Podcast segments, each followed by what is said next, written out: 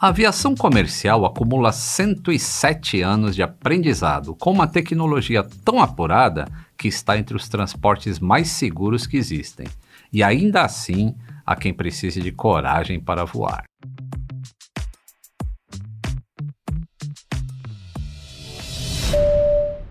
Atenção, passageiros! Bem-vindos ao voo número 12, partindo da milenar arte de contar histórias com destino ao fascinante universo da aviação. O tempo em rota é agradável, com todos os protocolos de segurança à sua disposição. Eu sou o comandante Lito Souza, com mais de 35 anos de experiência em manutenção de aeronaves, sendo os últimos 20 anos como supervisor internacional.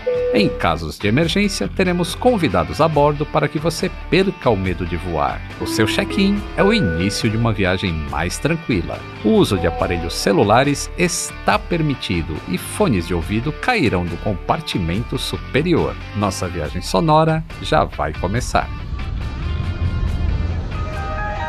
Atenção passageiros.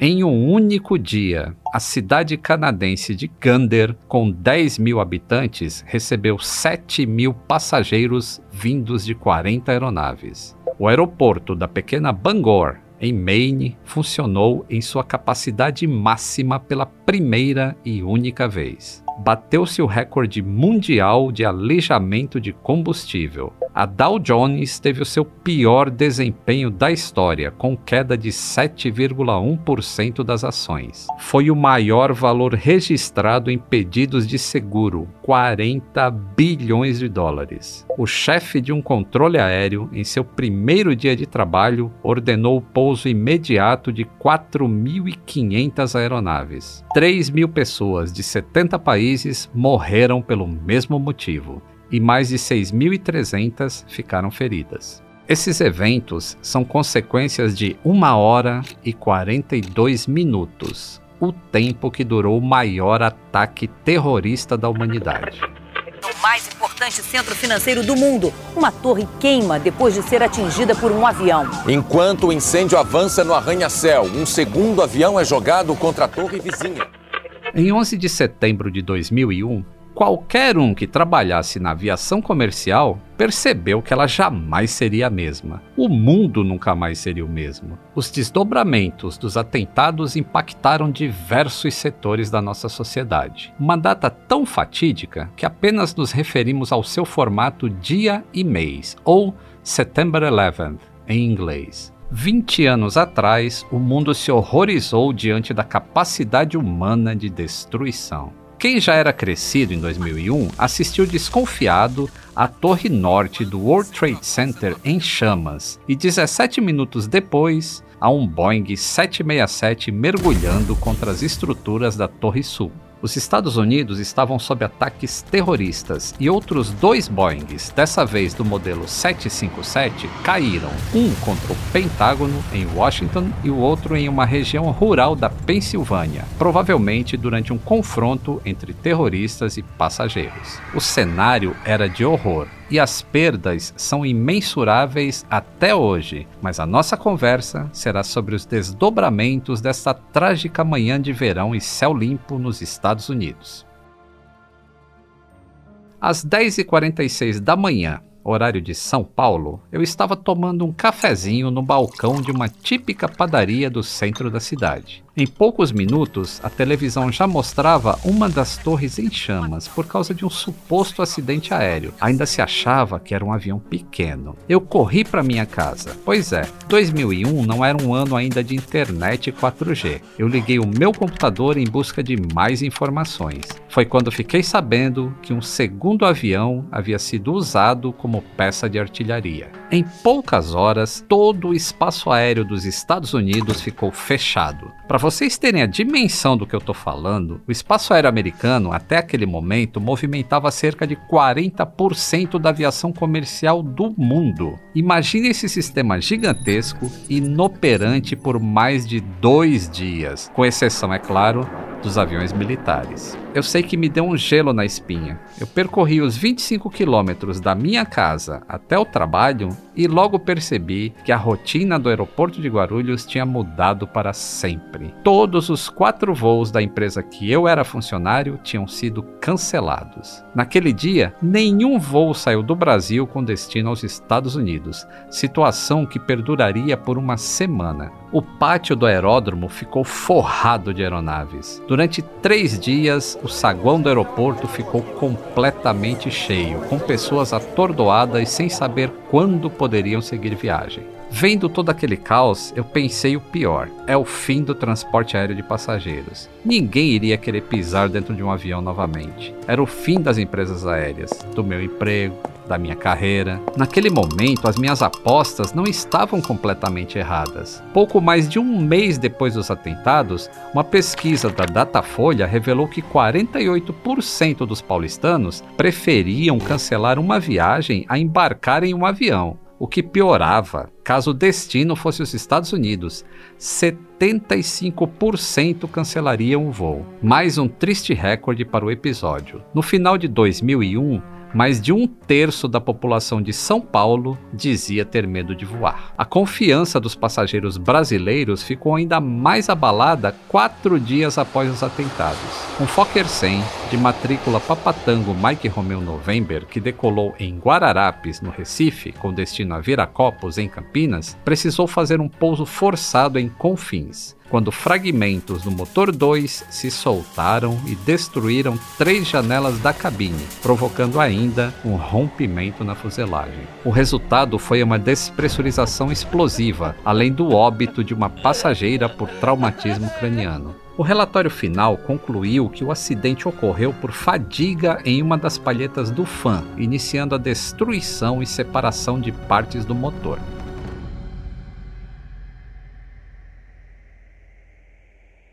Os primeiros meses após setembro de 2001 foram de muita paranoia na aviação. Qualquer pane dentro de um avião despertava desconfiança de terrorismo. Apenas 28 dias após os ataques, um Cessna invadiu a pista do aeroporto de Linate, na Itália, e se chocou com um Douglas MD-80 prestes a decolar. Foi assim que se inaugurou uma célebre frase das coberturas jornalísticas de acidentes aéreos: autoridades descartam hipótese de terrorismo. E não vá pensar que os departamentos de inteligência estavam imunes aos delírios. Após os atentados, chegaram a projetar cabines de comando totalmente independentes e sem acesso pelo interior das aeronaves. Naquele momento, o que parecia prudente, na verdade, seria um risco à segurança dos pilotos pilotos em caso de evacuação de emergência. A sociedade debateu a importância de profissionais armados nos voos comerciais. As linhas aéreas israelenses treinaram seguranças com projéteis de baixa velocidade para que, em caso de bala perdida, a fuselagem não fosse danificada. Desde 2003, as empresas aéreas dos Estados Unidos formam milhares de Federal Flydeck Officers. São os pilotos civis autorizados a portar armas no cockpit. Os treinamentos são voluntários e realizados sob sigilo no Novo México. No país também são permitidas as missões Air Marshals, quando dois agentes armados do FBI à paisana se comportam como passageiros comuns, atentos a atitudes que coloquem em risco a segurança de um voo. Treinar e armar um piloto custa em média 17 dólares por voo, enquanto as autoridades policiais custam até 3 mil dólares por voo. Esse é um exemplo da equação que se tornou fundamental para a aviação no início do século XXI: aumentar os lucros e investir em segurança.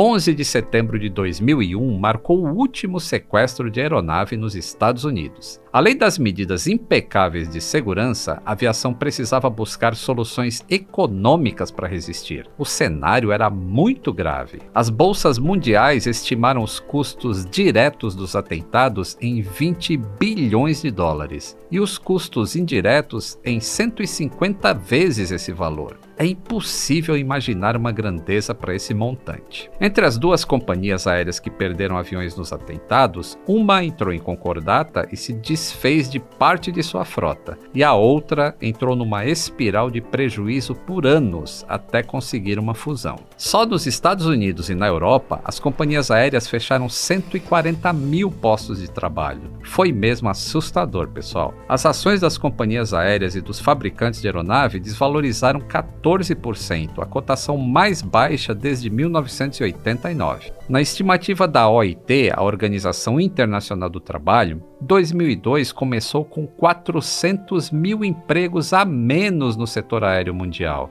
Essa conta abrange a indústria como um todo, incluindo desde as empresas aéreas até os serviços de aeroportos. Os danos ao setor, que já enfrentava uma desaceleração, foram imediatos e sem precedentes. O efeito foi em cascata e também sentido pelo setor hoteleiro, cruzeiros marítimos e serviços ao turista, que são os restaurantes, os táxis, as locadoras de carro e o comércio em geral. Isso sem citar a maior crise já experimentada até aquele momento pelas operadoras de turismo. O mercado ficou favorável para as companhias aéreas low cost que é um modelo de negócio que oferece serviços a preços baixos, enxugando os custos de pessoal. Funciona assim: a passagem garante o seu transporte do ponto A ao ponto B. Tudo que não seja essencial nessa operação pode ser cobrado como item extra. Você pode ser tarifado para despachar sua bagagem, beber uma água ou até um cafezinho, fazer o check-in no aeroporto, solicitar remarcação, escolher o assento ou garantir um lugar prioritário na fila de embarque. Tudo é cobrado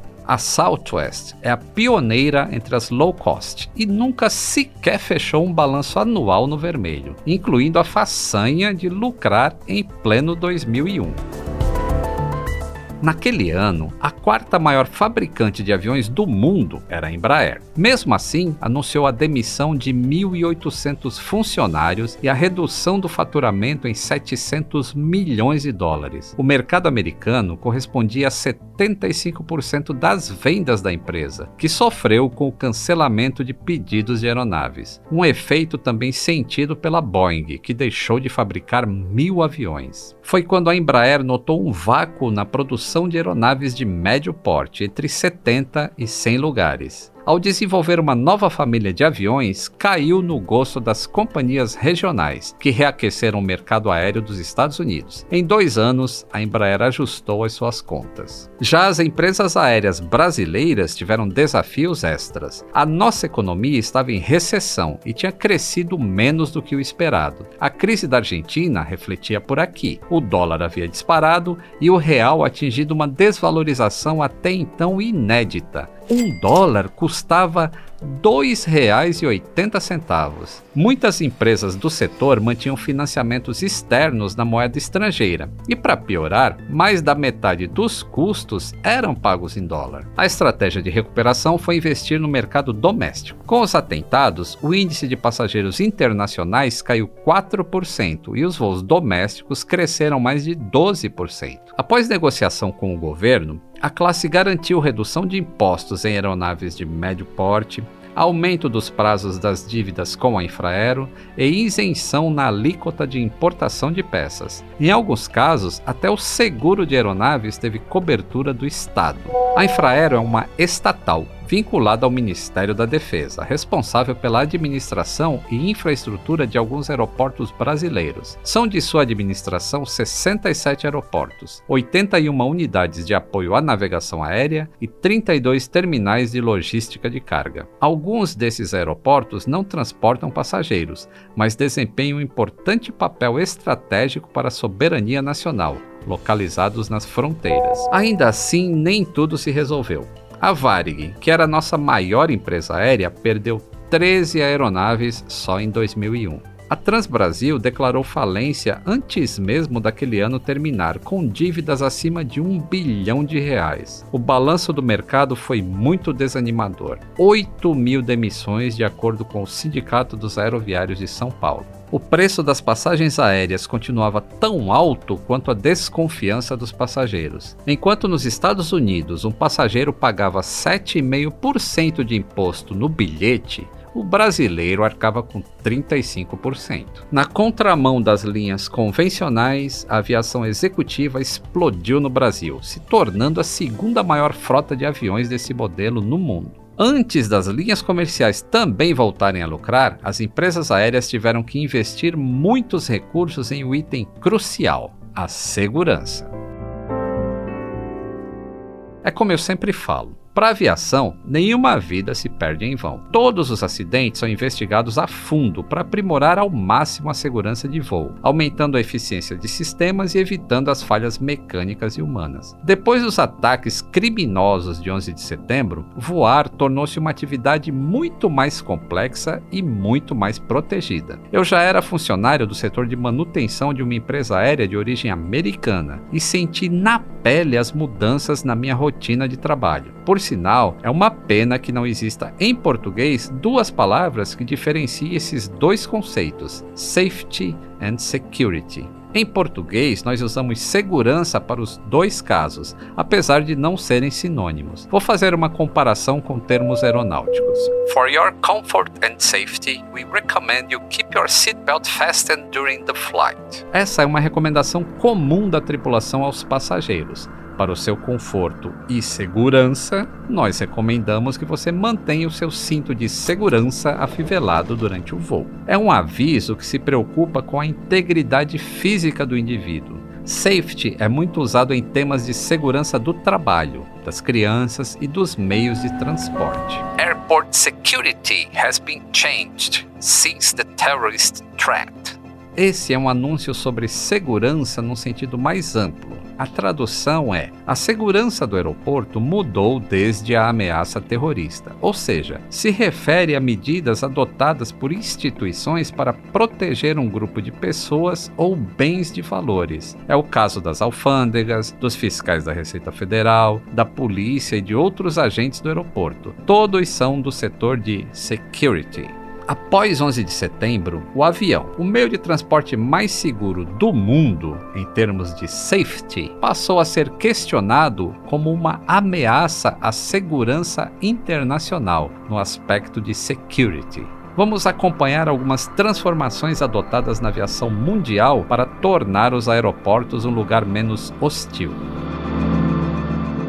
Até 2000, era impossível imaginar que aviões de passageiros, partindo de aeroportos americanos, pudessem destruir o maior ícone econômico do planeta, no país mais bem protegido de todos. Se a segurança dos aeroportos nos Estados Unidos geraram incertezas, o que se poderia dizer dos aeroportos brasileiros? Por aqui, muitos sequer eram equipados com aparelhos de raio-x. Em artigo publicado na Folha de São Paulo, menos de um mês após os atentados, Fernando Perrone, então presidente da Infraero, apontou que a segurança nos aeroportos não se baseava só na inspeção por raio-x e disse: Julgar que esses equipamentos resolveriam todos os problemas de segurança dos aeroportos seria admitir que colocando raio-x nas rodoviárias, na entrada dos shopping centers ou em outros centros de lazer do país, seria resolvido o problema da segurança no Brasil. De fato, os procedimentos de segurança aeroportuária são muito mais complexos do que a sala de inspeção. Existe uma divisão entre a segurança de voo, que envolve o espaço aéreo e as operações nos aeroportos, e a segurança no terminal de passageiros, que diz respeito ao acesso, credenciamento de funcionários, inspeção de passageiros e revista de bagagens. Essa declaração do presidente da Infraero me fez lembrar de um caso que aconteceu em 16 de agosto do ano 2000. O voo 280 da VASP, prefixo Papapapa Serra Mike Golf, que fazia o trajeto entre Foz do Iguaçu e Curitiba, sofreu um sequestro relâmpago. Cinco passageiros embarcaram armados no Boeing 737, apesar dos detectores de metal no aeroporto de origem. O alvo era uma valiosa carga de 5 milhões de reais pertencentes ao Banco do Brasil. Assim que o avião atingiu a altitude de cruzeiro, os assaltantes renderam a tripulação. Como muitos dos passageiros eram estrangeiros, que não compreendiam o português, eles pensaram se tratar de um grupo terrorista. O comandante Sérgio Carmo dos Santos foi obrigado a desligar o rádio e o transponder, além de alterar a rota de voo para Porecatá A pequena cidade no extremo norte do Paraná tem um aeroporto com pista extensa, onde foi feito um pouso em segurança. Imagina o que passou na cabeça dos quatro funcionários que estavam no aeroporto: dois pilotos, um segurança e um mecânico. Em poucos minutos, os ladrões recolheram os malotes do bagageiro e fugiram em duas caminhonetes. Entre a decolagem e a fuga da quadrilha, se passaram apenas 40 minutos. Os pilotos acionaram as autoridades e ainda levantaram o voo rumo a Londrina. O dinheiro nunca foi recuperado. E ficou a dúvida: como os sequestradores conseguiram embarcar armados? Durante a investigação, a Polícia Federal deduziu que as armas já estavam a bordo e que os bandidos embarcaram como passageiros comuns, só que com documentos falsos. O fato é que depois de 11 de setembro de 2001, mesmo que um passageiro embarcasse com facas, estiletes e gás de pimenta, materiais utilizados nos atentados americanos, seria impossível ter acesso à cabine dos pilotos. 60 dias após a tragédia, já era obrigatório mecanismos de segurança e blindagem na porta dos cockpits de aviões que sobrevoassem o espaço aéreo americano. Apesar disso, muita gente só descobriu que as portas do flydeck são blindadas depois da queda do Airbus da Germanwings em março de 2015, quando o copiloto trancou o comandante para o lado de fora da cabine. O acesso pelo lado de fora, uma vez que a trava seja acionada digitalmente, só é possível através de um código. Depois que o código correto é digitado, existe o time delay, ou seja, um atraso. Durante esse tempo, toca um alerta no cockpit, avisando a tentativa de alguém abrir a porta. E qualquer um dos dois pilotos pode autorizar ou não esse acesso. No painel do avião tem uma chave onde os pilotos podem escolher as opções Auto, Deny e Unlock, ou seja, automático, recusar e destravar. Depois que alguém digita o código, se nenhum piloto tomar uma ação, a porta se abre em um tempo determinado, que pode variar entre modelos diferentes de aeronaves. Já se a chave for colocada na posição negado, ninguém mais consegue acessar aquele cockpit. Por isso que ocorreu o acidente da Germanwings. Nos aeroportos, as inspeções foram totalmente repensadas. A inspeção de bagagem deve garantir o difícil equilíbrio entre a agilidade do embarque sem prejudicar a segurança. Então, pessoal, nada de fazer cara feia na fila da esteira, tá? Lembrando que nós, funcionários do aeroporto, que acessamos as áreas de embarque ou as rampas, passamos pelos mesmos procedimentos de segurança todo santo dia para entrar e sair do aeroporto. Isso que eu nem contei das revistas aleatórias, quando podemos ser apalpados por um agente. Então, já que você só vai viajar pelo menos uma vez por mês, se muito, então aguenta um pouquinho.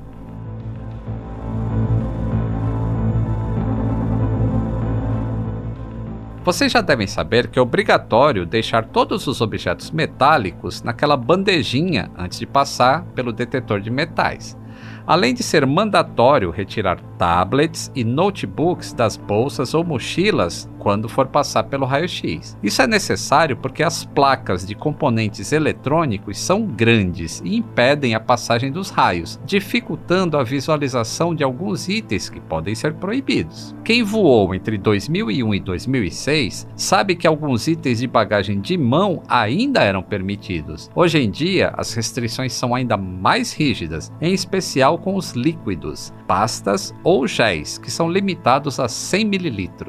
Em 2006, o MI6, que é o Serviço Secreto Britânico, prendeu um grupo de terroristas que planejava realizar ataques em aviões, com uma combinação de líquidos explosivos. Em 2010, a inteligência da Arábia Saudita denunciou um plano de transportar para os Estados Unidos explosivos plásticos em cartuchos de tinta. É por isso também que é proibido embarcar com cartuchos de impressora proibido e um pouco estranho, não é mesmo? Quem é que vai carregar cartucho de impressora na mochila?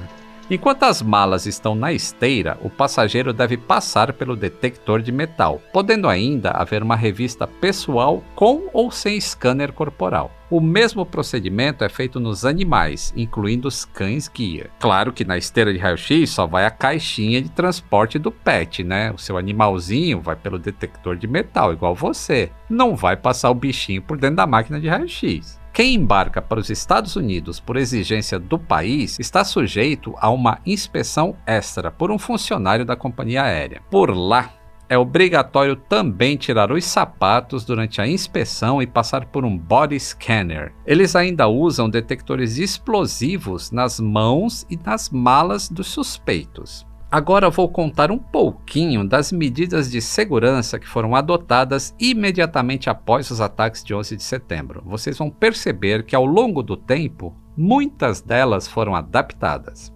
Proibição do embarque portando ticket eletrônico, algo difícil de imaginar hoje em dia, né? Mas é porque naquela época esse sistema estava começando. Treinamento obrigatório a todos os funcionários de aeroportos em AVSEC, que é uma certificação de segurança contra atos ilícitos. Proibição de itens que possam causar alguma lesão a bordo, como facas e tesouras de unha, e substituição dos talheres de metal por plásticos. Aí isso hoje em dia também já mudou um pouquinho, já dá para usar talheres de metal, mas só na primeira classe ainda. Para amendoim não tem isso. Identificação obrigatória das bagagens e proibição de embarque de bagagem que não pertence a um passageiro a bordo. Os pilotos de rotas internacionais devem estar treinados para o caso de interceptação por caças. Possibilidade de revista manual de passageiro até no saguão do aeroporto, lojas, restaurantes e estações estacionamento. Leitura de passaportes através de sistemas eletrônicos. Revista obrigatória dos aviões e cabines antes do embarque dos passageiros. É, você não sabia disso, né? Mas antes de você embarcar no avião,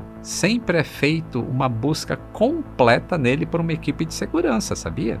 Proibição de pessoa não autorizada à cabine de comando. Antes dos atentados, era comum que os passageiros até fossem lá visitar a cabine durante o voo. Lembra que era maravilhoso? Agora, proibido. Instalação de câmeras de segurança em todos os lugares do aeroporto, o que ainda não era uma prática tão comum. Proibição de carros estacionados em frente aos aeroportos, criando zonas para embarque e desembarque com tempo limitado, canal de denúncia para os instrutores de voo que suspeitam das intenções dos pilotos em formação, e até um novo tipo de passaporte precisou ser criado por todos os países do mundo. E se você nasceu depois de 2001 ou começou a voar depois de 2001, deve achar que tudo isso é a coisa mais normal do mundo, né? Mas era tão diferente antigamente. Também foi consolidado um padrão de gerenciamento da segurança operacional em toda a aviação mundial. No Brasil, esse sistema é chamado de SGSO, e é controlado pelo setor estratégico da ANAC, Agência Nacional de Aviação Civil. O governo federal dos Estados Unidos criou a No-Fly List. São mais de 550 mil nomes de terroristas e suspeitos de terrorismo. Eles são proibidos ou restritos de acessar o país e até mesmo de embarcar em um voo doméstico. Eu fiz uma consulta na base de dados e não encontrei nenhum Joselito, tá pessoal? Nem mesmo aquele sem noção. E nem Lito, apenas um sobrenome, Litos. Em janeiro, a no-fly list ficou em evidência nos telejornais porque invasores do Capitólio passaram a constar no sistema, sendo proibidos de embarcar em voos internos. Em 2021, a segurança dos passageiros também envolve medidas sanitárias contra o Covid-19. Os engraçadinhos que não cumprem as recomendações, como usar a máscara nas aeronaves, não entram nas listas de restrição de voo, mas por determinação da FAA, que é a Administração Federal Federal de Aviação dos Estados Unidos estão sujeitos à prisão e à multa de 35 mil dólares caso agridam ou intimidem os funcionários da empresa aérea. Portas em manual. Segundo a IATA, a Associação Internacional de Transporte Aéreo, as companhias aéreas tiveram perdas totais no montante de 25 bilhões de dólares entre os anos de 2001 e 2002. Só em 2006 as empresas voltaram a lucrar e com a singela margem de 1,1%. Além da recessão econômica, o setor aéreo teve que recuperar a confiança dos clientes. O único caminho possível foi investir em segurança, eficiência e tecnologia. E olha que durante esse período ainda teve a epidemia de SARS, a guerra do Iraque, outros ataques terroristas e o preço do petróleo nas alturas. A aviação resistiu bravamente a cada um desses momentos. Isso se chama resiliência. E hoje eu continuo um profissional aeronáutico, podendo ainda contar essas histórias.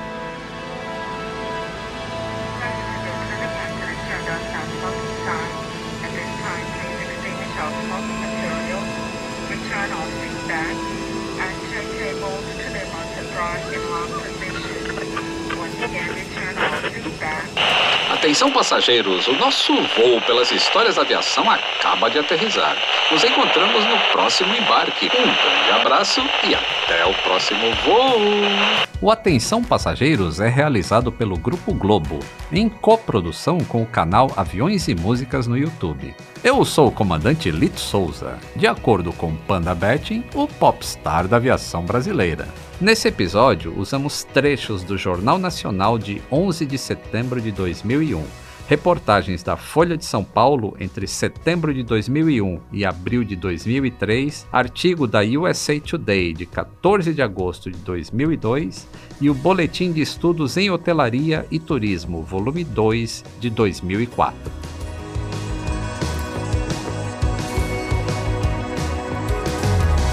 Atenção passageiros